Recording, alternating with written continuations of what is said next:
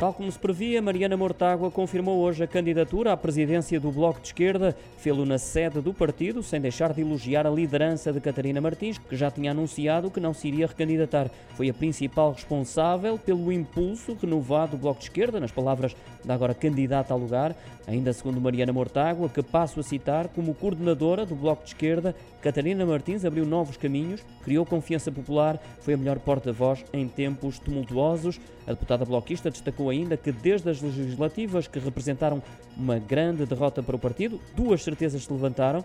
Uma delas é que o PS não cumpriu com o que prometeu, não dialoga nem promove a estabilidade, permitindo e reforçando as desigualdades sociais. Outra é que o partido tem crescido neste trajeto de lutar contra o empobrecimento ao lado de quem protesta com o atual contexto.